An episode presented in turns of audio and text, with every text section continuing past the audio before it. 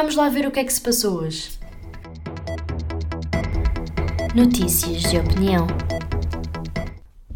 Hoje a primeira notícia que trago é relacionada com um caso que está a dominar as redes sociais e é o facto de o Ministério Público ter aberto um inquérito para investigar possíveis crimes praticados por youtubers portugueses, neste caso o Window, o Numeiro ou o David GIT. David GIT. Não conhecia este youtuber, por isso vamos passar à frente. Estes crimes podem estar ligados às criptomoedas, apostas desportivas e também aos mercados financeiros. Como é que este tema veio à baila? Começou quando o Ministério Público confirmou ontem uma participação relacionada com o caso, com o caso do Window.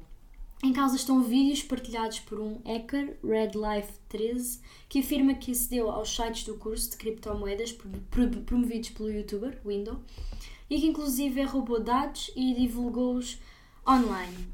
Uh, o respondeu a toda esta polémica que está à volta de, das suas práticas legais ou não, neste caso defendendo-se a si próprio, e isto foi o que eu recolhi do vídeo que o youtuber publicou. Realmente vendeu um curso de criptomoedas, um curso em que ensinava toda a burocracia que é e que deve ser realmente uh, trabalhar com este tipo de, de tecnologia e, e de mercados financeiros.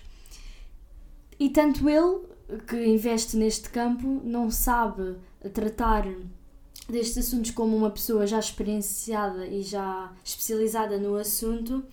Então criaram esta empresa com outras pessoas e devido a este hacker Red Life 13 um, surgiu uma onda de, de contestação nas redes sociais, nomeadamente no Twitter, uh, com tweets do género pagar 400 euros por um curso em que recebes uh, dois documentos do Word copiados da Wikipedia, da Wikipedia, aliás. O Windows vendeu um curso de scam de, tra de trading uh, a uns cento e tal putos, a 400 euros o curso, e assim que deram leak, uh, ou seja, que se expuseram o feito do, do youtuber, ele apagou aquilo tudo e os putos ficaram a arder. O curso era uma cópia da Wikipedia quando pesquisas trading e Bitcoin.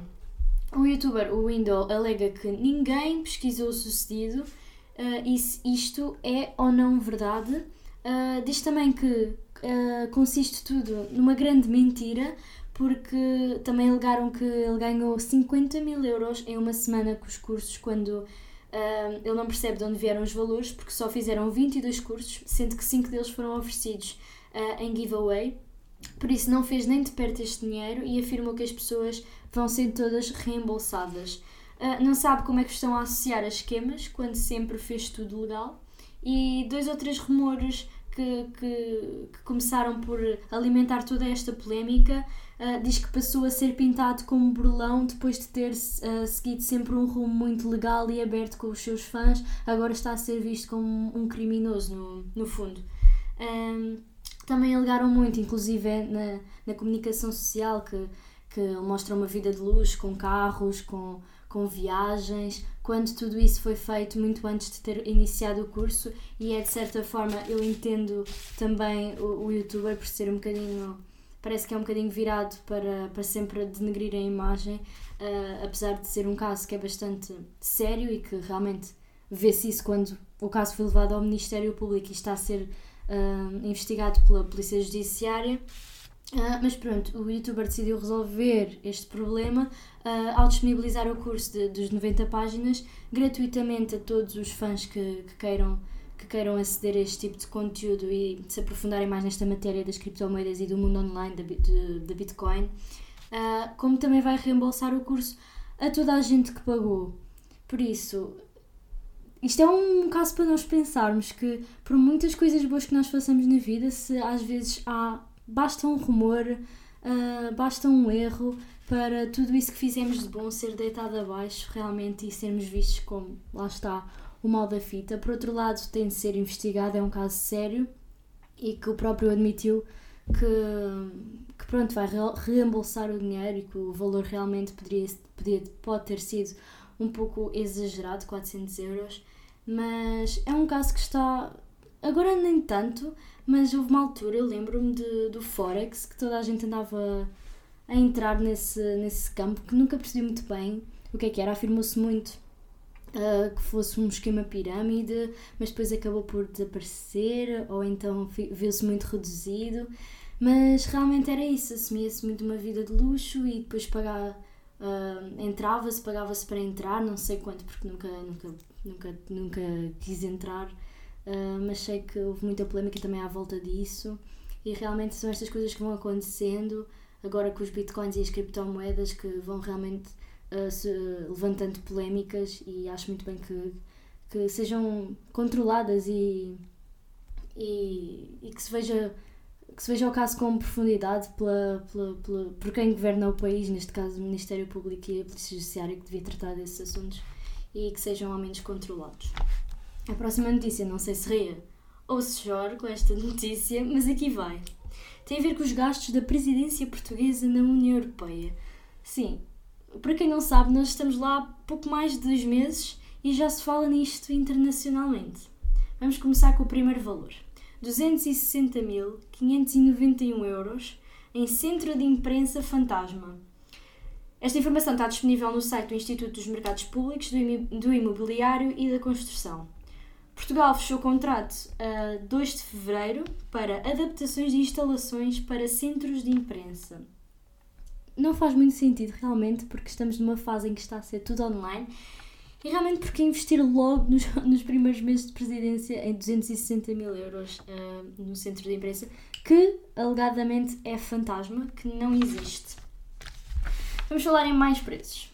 Espera, este aqui vão gostar. 35.785 euros, mais IVA, para bebidas. E não é cerveja, pessoal. É vinhos, vinho de Porto, espumantes, e são, é um fornecimento de bebidas uh, com contrato da empresa so, Sograp Vinhos S.A. Há uma coisa aqui que vos quero ler, que foi o, uma coisa que está escrita no contrato, que é inclui todos os custos, encargos e despesas cuja responsabilidade não esteja expressamente atribuída ao, ao contraente público, incluindo alimentação e deslocação de meios humanos de, dentro da região Grande Lisboa, despesas de aquisição, transporte, armazenamento e manutenção de meios materiais, bem como quaisquer encargos decorrentes da utilização de marcas registadas, patentes ou licenças. É tudo à grande, é bebidas, é centros de imprensa, fantasma e agora vamos a uma que também é ótima. 39.780 euros para 180 fatos e 360 camisas. Mais ou menos 165 euros para fato e 28 euros para camisa. Vá lá que não foram muito carotes, porque realmente há fatos extremamente caros, ainda foram um bocadinho poupados, realmente. Enfim, passando para a próxima notícia. Se ligarem a TV, se calhar a palavra que mais vão encontrar, uh, as palavras, aliás, são ground, ground force, TAP, polémica, manifestações, dinheiro, etc, etc. Mas realmente o que é que se passa? A Ground Force é uma, empresa, é uma empresa de assistência em escala ao transporte aéreo que surgiu no seguimento da privatização dos serviços de assistência em terra da TAP. O que é que está a acontecer? Pagamentos em atraso aos trabalhadores da empresa de assistência, manifestações diárias dos trabalhadores, negociações entre a Ground Force e o Ministro das Infraestruturas, Pedro Nuno Santos, uh, que não vão para a frente nem vão para trás. Aliás, vão mais para trás do que vão para a frente, na verdade. Agora, o presidente executivo da Ground Force, Paulo Neto Leite, já vai pagar 75% dos salários dos trabalhadores que pertencem aos trabalhadores e que estão realmente em falta. Ou seja, estes 75%, nem che... estes 75% aliás, nem chegam nem chega a 500 euros. Uh, e são salários para 2.400 pessoas. Ou seja, ninguém está bem, a TAP não está bem, como todos sabemos, as empresas associadas também não. Uh, muita polémica à volta do assunto. Uh, quem sofre são sempre as pessoas que estão em baixo, os trabalhadores que, se calhar, ao final do mês não têm dinheiro para pagar as contas, quanto mais com 75% do seu ordenado, nem, nem para isso têm. Há muita gente a manifestar-se que realmente não tem dinheiro para, para sustentar a família e os filhos. Algumas pessoas com 3, 4 filhos que não têm dinheiro para sustentar as famílias, por isso é um problema muito grave também que, que estamos a ultrapassar, muito devido também à pandemia. Mas esperemos que as negociações realmente andem para a frente e que os ordenados sejam pagos e que tudo fique bem no fundo. Por hoje é tudo e até, a, até segunda. Notícias de opinião.